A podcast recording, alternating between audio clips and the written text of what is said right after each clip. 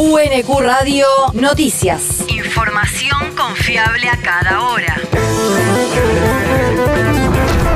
El clima. El Servicio Meteorológico Nacional indica que hoy se espera una máxima de 18 grados con cielo nublado. El viento rotará del sur al este conforme avance la jornada. El país. Cristina Fernández acusó a los fiscales querellantes de mentir descaradamente. Lo hizo a través de sus redes sociales luego de que su defensor, el abogado Carlos Beraldi, finalizara la primera parte de su alegato en el juicio por la causa vialidad. Según la vicepresidenta, Beraldi desnudó con argumentos las mentiras de los fiscales Mola y Luciani, aunque él lo haya calificado como mala praxis solo por decoro.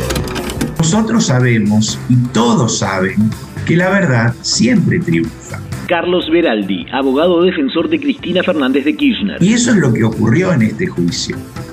Después de tres años, de casi tres años de audiencia, en donde se recogieron múltiples, múltiples evidencias, quedó demostrado que lo que se decía allá por el año 2016, y vamos a ver que incluso se decía mucho antes, carecía de verosimilitud.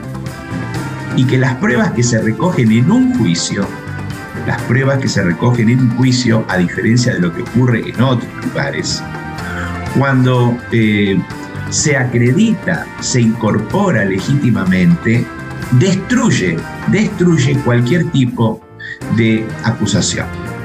Por supuesto, falsa y sin fundamentos. También invitó a seguir en vivo la segunda parte del alegato durante esta jornada, donde se pretende demostrar la farsa de los fiscales y el plan limpien todo. La región. El Colegio de Médicos dio de baja al Plus por gastos de consultorio. La organización que aglutina a los profesionales de la provincia de Buenos Aires resolvió cancelar el cobro de hasta mil pesos en concepto de gastos operativos de consultorio que le exigían a los pacientes de IOMA para su atención. La institución tomó la decisión luego de que los organismos competentes declararan a ese pago como una práctica irregular, ilegal e ilícita. El territorio. Cierran por 10 días la barrera de primera junta y triunvirato. La municipalidad de Quilmes informó que avanzará en la colocación de desagües pluviales de grandes dimensiones para evacuar el agua en cada lluvia, por lo que el paso a nivel será clausurado por casi dos semanas. La obra busca terminar con los históricos anegamientos que se producen en la zona. El mundo. Armenia aseguró estar dispuesta a retomar relaciones con Azerbaiyán. Así lo afirmó el representante armenio durante la reunión que mantuvieron ayer los ministros de Relaciones Exteriores de ambos países.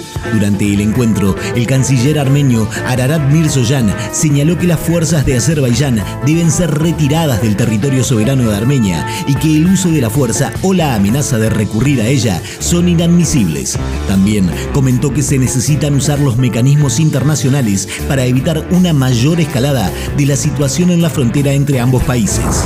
Universidad. La UNQ y el INTA lanzaron diplomas sobre comunicación, educación en los territorios rurales. Está destinado a personas que realizan tareas productivas, educativas, sociales y comunicacionales en el noreste de nuestro país.